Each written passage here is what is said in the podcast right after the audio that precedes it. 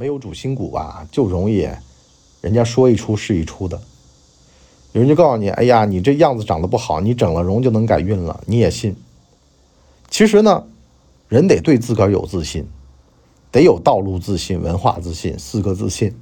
什么意思呢？就是啊，人啊，首先得信自己，完了呢，才能成全自己。别人告诉你的，可能都是符合他利益的一些说法，甚至想把你忽悠瘸了，想把你的钱忽悠出来，然后呢，让你躺在那儿任他宰割。所以呢，首先有主见，这是第一要务，而不是天天的容貌焦虑、年龄焦虑、职位焦虑、职业焦虑等等的焦虑，这些焦虑都无谓。你的操作系统升级了吗？这里是老文的底层逻辑。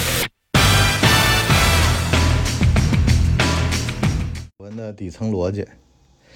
最近呢，有一个网红叫小冉呢，在杭州做抽脂手术，完了呢，引起并发症，感染去世了。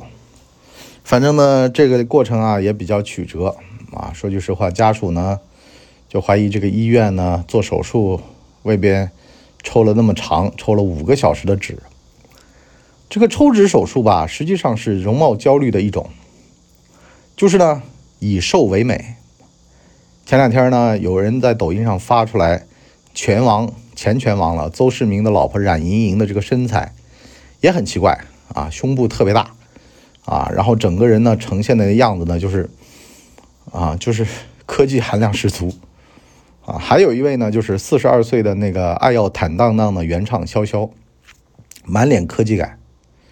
这年头呢，这个女孩子的容貌焦虑啊，都被医美行业给放大了。大家千万记得啊，只要涉及到经济利益，这帮资本家就会无孔不入的进入到这个语言统治领域。就比如说，有专门的像一些 A P P 呀，一些公众号呀，写文章告诉大家。长怎么样算美的？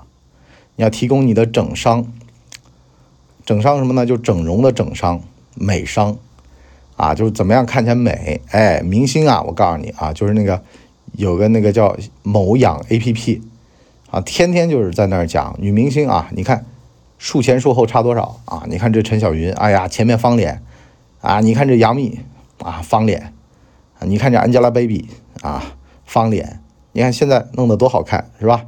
所以呢，要削骨，要抽脂，啊，要填充，要打玻尿酸，要打肉毒杆菌，对吧？等等的，反正呢，有一切的办法让你变美。可是呢，大家先别着急去看这个，你得想好了，凭什么我要变美？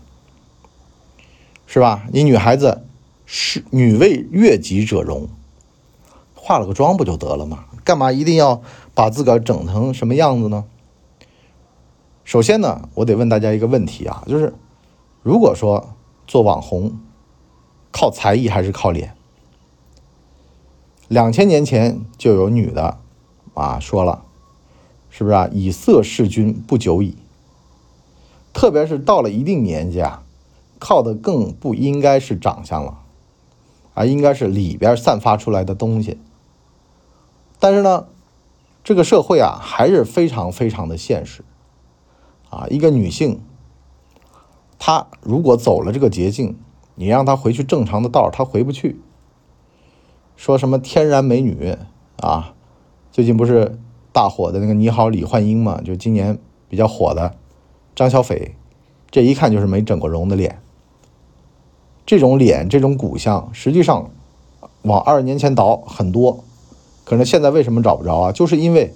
韩国人这套的医美体系进入到中国，你但凡你说长得好看点全都是经过那个医生跟木乃伊一样的包裹的脸出来的，是吧？我都见过好多，包括早年从韩国回来，哎呦喂，那个我后来还问，就是负责 看照片的边防的，我说你们怎么样？他说最后只能靠轮廓了，都到这个程度了，去医美游。啊，那个呢，就是去游了。但是我问你个问题啊，为什么要容貌焦虑？就跟成功焦虑、年龄焦虑、各种各样的焦虑一样的，为什么？是因为内卷吗？是因为小姑娘们普遍都长得好看了吗？并没有，很多时候就是商家给你带来的。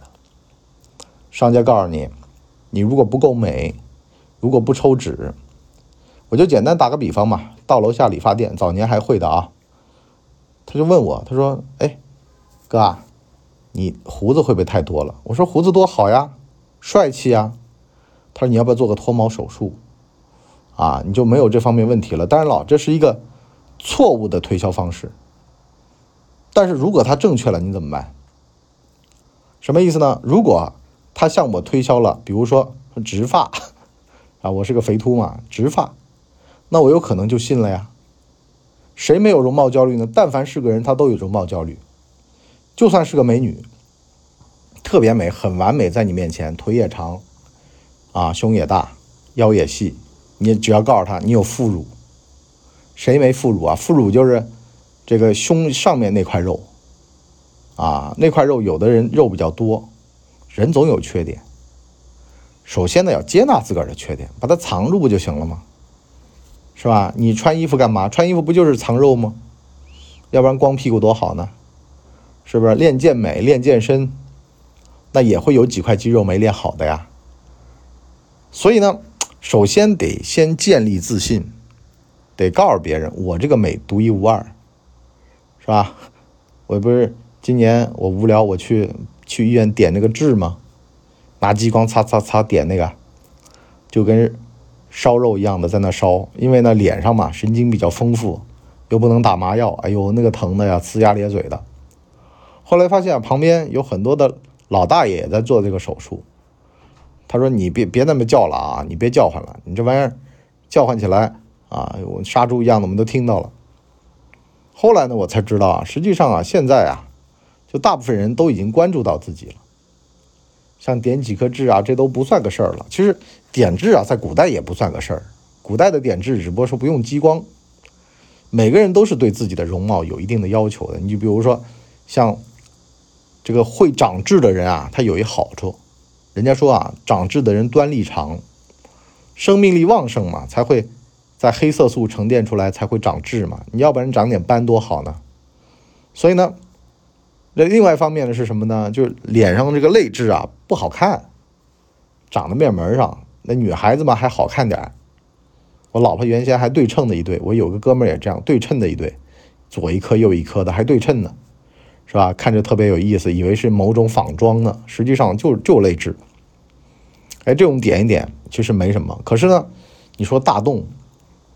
这里面有个问题啊，一方面呢是钱，另外一方面呢是时间。点痣点完了还得十几天，那不能洗脸呢，只能擦一擦呢，是吧？碍事儿呀！我多爱游泳一人呢，那半个月一个月的我就游不了泳，干不了正常的生活。其次呢，你想啊，去整个容，完事儿呢，速成了一把之后呢，以后都会养成这个依赖性。有什么比这个快呢？好身材本来呢是少吃多动，这姐们一看太累，花个三五万块钱去医院抽个脂不就得了呗？那这样的话，我不用少吃，我不用多动，人家晚上流汗，我继续躺床上，对不对？所以呢，看着就那么的科技感十足，很多姑娘的身材是不是啊？你说腹肌啊，有的很多帅小伙的腹肌。腹肌也是有办法去打出来的，啊，都是有办法的。只要你有钱，只要你不想花时间，它都是有速成的办法的，啊，现在已经有一整套的了。只不过说呢，这次呢是因为这个并发症、炎症发炎导致多器官衰竭，这个结果太可怕了。如果不是结果可怕，我觉得很多人他会趋之若鹜的，是吧？抽个脂，切个胃。反正呢，只要不折腾，就是自个儿的时间。因为呢，很多好东西都时间浇灌出来的。你就比如说，人的骨相、人的面相，是不是啊？腹有诗书气自华。我就见过那种女的，原先面相很差的啊，经过数十年读书、思考、运动，面相慢慢变好，骨相会会转的。身材也一样的，身材想要保持，那就必须得吃的少。你吃的食物也是你自己的一种延伸，也就是说，你 What you eat is what you，啊，你是什么就是你吃的。所以呢，慢慢慢慢的都会调整出来。可是呢，如果说采用了这种速成的办法，就不需要调整了呀。我就见过那种姑娘，前一天抽脂，第二天干嘛呢？吃麻辣酸菜鱼，哎呦，那玩意儿油的嘞！啊，本来呢，其实应该是调整饮食，人得由内而外的。可是呢，他从来都是外科手术，外科医生给他办了，啊，所以呢就没这方面烦恼。可是说句实话，你这身子骨经不起这个折腾。啊，你一做手术完了又胡吃海塞一年，完了再去做一次，是不是啊？最后呢，你得搞清楚这玩意儿是不是自个儿要的。老是有人啊，就别人告诉你啥就是啥，别人告诉你该过这样的人生，你就过这样的人生，是吧？二十年前电影传达给这帮年轻人的观点是什么呢？早上起来找一个有空调的地儿。完了呢，去星巴克弄杯纸杯装的咖啡，带到这个办公室坐着，就是成功人士了。完了，个顶个的都想找一办公室。好了，二十年过去了，这帮坐办公室的过了三十五了，没办公室坐了啊，挣不了钱了。现在呢，大家开始流行什么呢？下海啊，上岸，去国企给人家卷卷烟啊，当工人。完了呢，去企事业单位啊，去干公务员。什么意思呢？就以后养老了，啊，年轻人越来越不想奋斗了，也知道了自己的有限了，啊，这其实是种社会潮流，但是呢，得适合自个儿。你说你这个性，你长得不适合体制内，不适合事业单位，那也没用。你在里面待着你难受。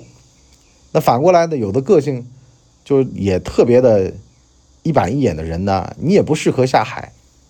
啊，别人云亦云的，听到别人说，啊，你整容你带我一个呗，我也去啊，哎呦，要不然我们俩都整成里奥纳多·迪卡普里奥吧，是吧？要不然隔壁那文博那脸也行，是吧？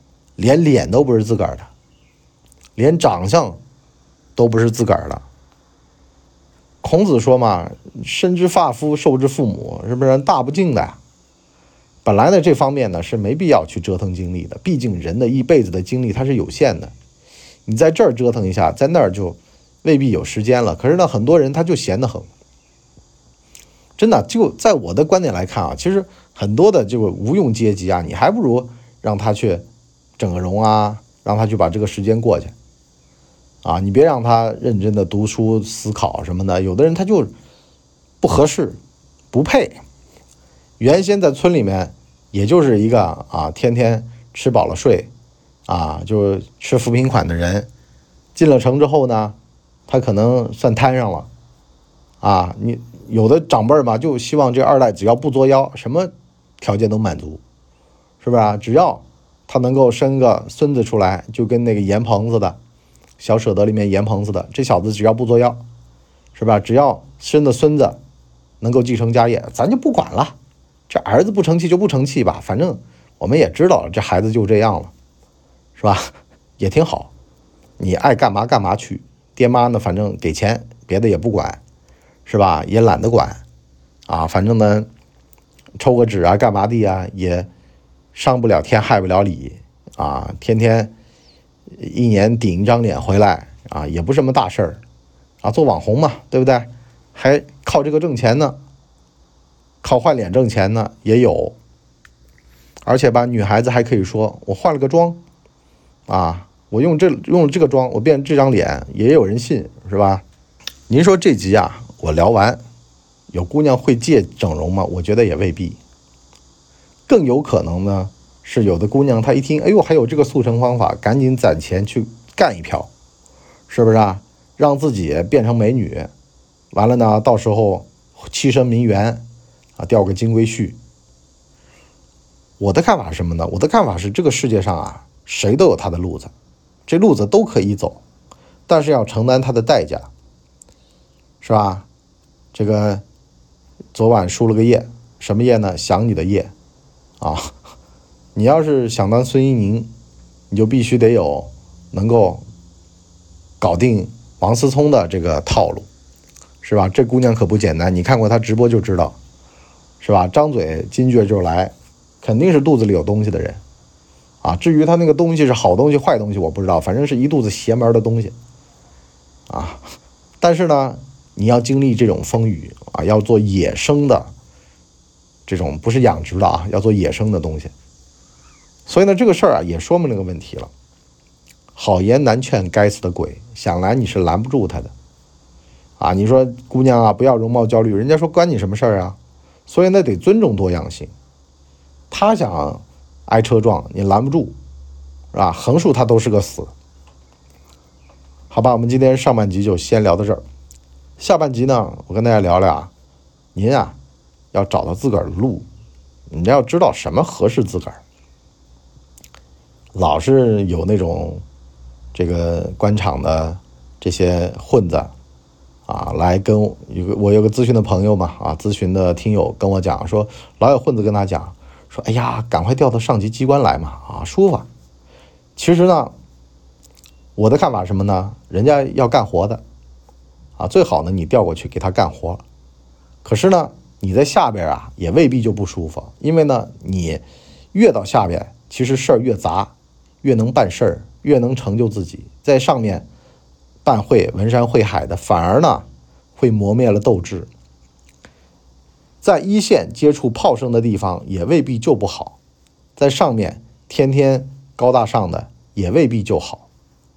每天和大领导接触，以为自个儿就是大领导，实际上呢，你啥也不是，没有职位，其实还就是个兵。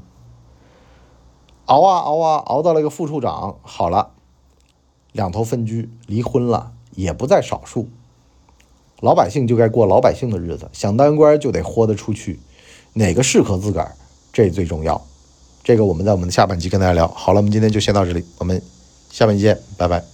哎呦，节目听完了。我是麻辣电台的台长杰森，欢迎大家添加干嘛电台官方微信，微信 ID 是文博小号的全拼，加入我们的社群，一起交流成长吧。干嘛电台扫清你人生路上的所有坑，付费订阅请关注微信订阅号干嘛播客。